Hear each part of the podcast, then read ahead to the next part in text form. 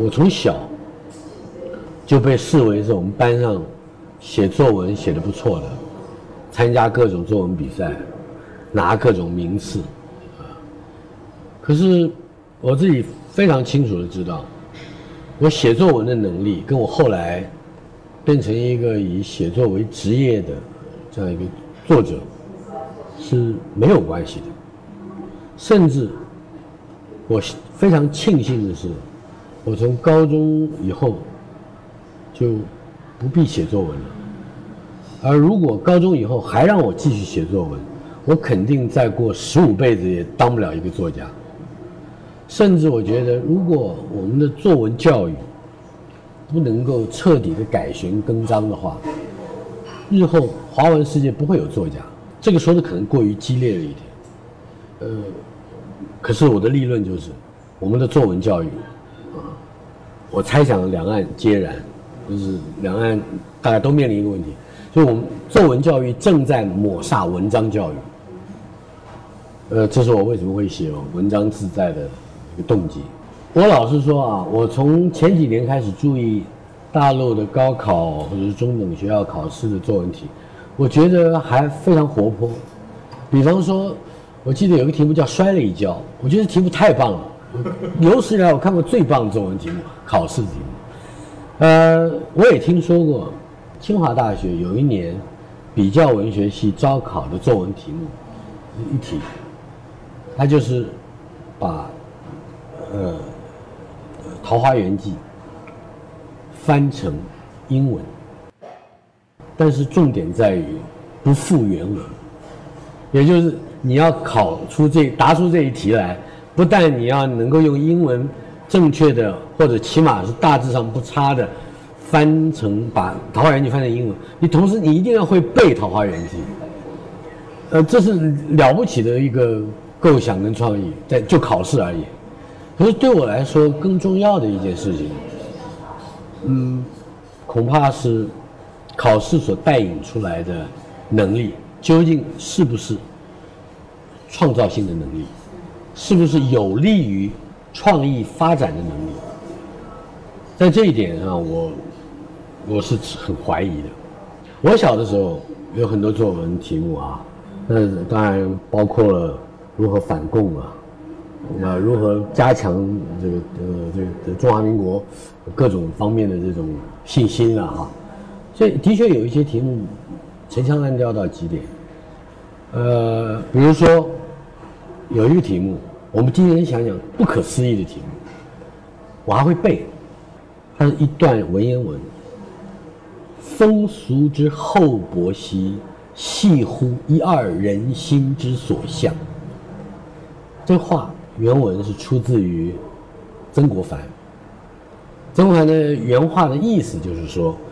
一个社会或者是一个国家，他的人情，他的义理。究竟是丰厚富厚的，还是宽厚的啊？还是焦薄的、凉薄的？那这种人心成熟的，呃，环境的这种种的表现或文明的展现，是来自于在上位的人，少数的精英或者是知识分子，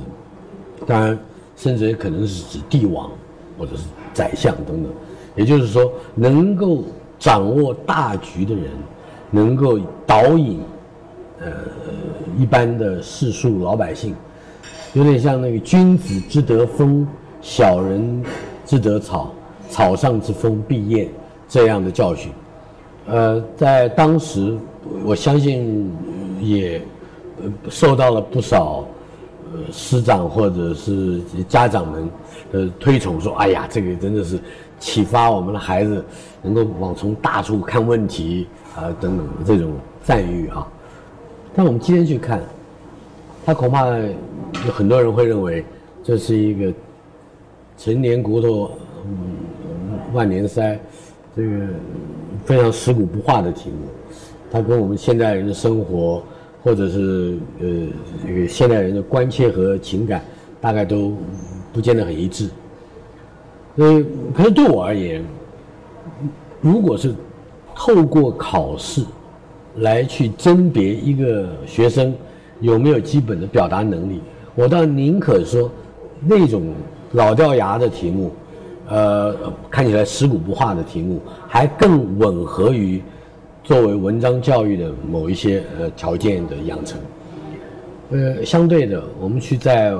比如说台湾去年出了一个题目，叫做“我看歪腰油桶”。歪腰油桶怎么回事呢？是一次台风过后，两个油桶整个歪了，大头歪着，啊，看起来像跳舞。所有的台北市民几乎都跑去跟那个歪腰油桶去拍照，极其幼稚的一个集体活动。可是。我们的大考中心却认为，我看歪腰油桶这一类题目可以，呃，带出学学子们的什么生活感，呃，或者说更贴近于，呃，他平常，呃，食衣住行的这种小的感受啊，我称之为这个就是小确幸的迷思，啊，就是你你要考试，你就要考出各种层次的，呃，实力。呃呃呃，后来搞的就是我觉得驴头不对马嘴啊，四不像，呃，这是极为可惜的。而且甚至对我来说，我可能想的更极端一点。我认为从一个孩子很小的时候，只要透过有效率的教学和锻炼，一个孩子就能够知道文章怎么写，而不是去搞作文。搞作文呢，只是呃一个熟练。与表达的成人，去让一个学习表达的孩子去接触文字的最基本功夫。可是，如如果让一个孩子从很小的时候就能够锻炼比较精准而且比较呃丰富的呃这个表达方式，那可可能写文章的人会，也就是说写文章这件事情会变得更发达。可是呢，现实上是这样的。不论有多少语文教师，大陆叫语文教师，我们叫国文老师。大概绝大多数的这些老师们是自己不写文章，自己不写文章的人，却要教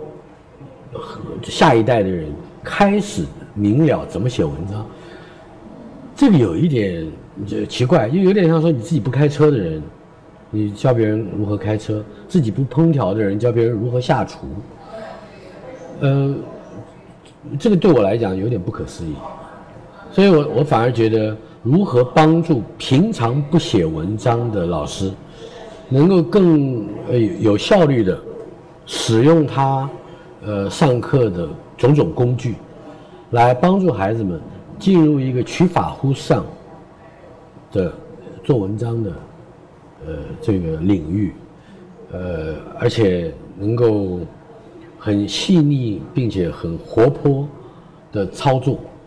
这个是我觉得有价值或有意义的事情。七十九篇我自己的文字里面，大概有将近三十篇是，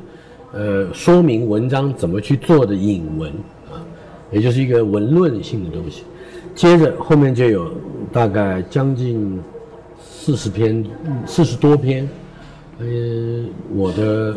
自己的散文当做例文，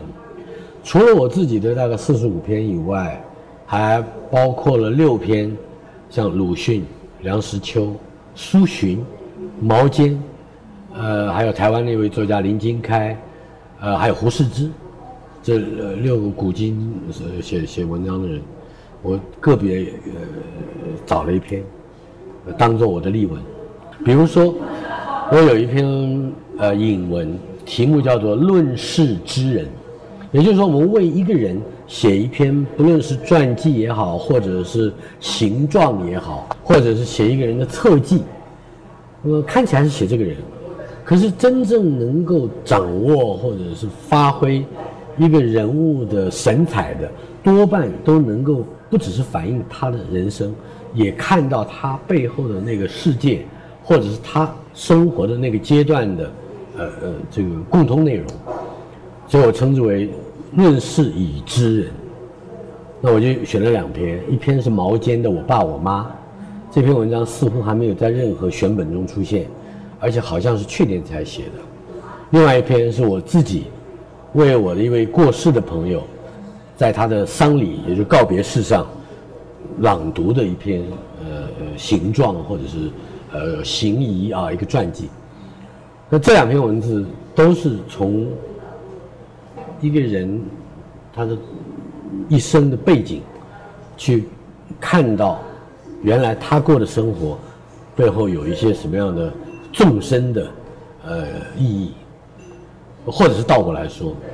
呃，看起来像是普通的平凡的小人物，但是这些个普通平凡人物的人生之中，也都可以看到一个非常大的时代机器，或者是一个一个碾压的轮印，在人身上压过的痕迹。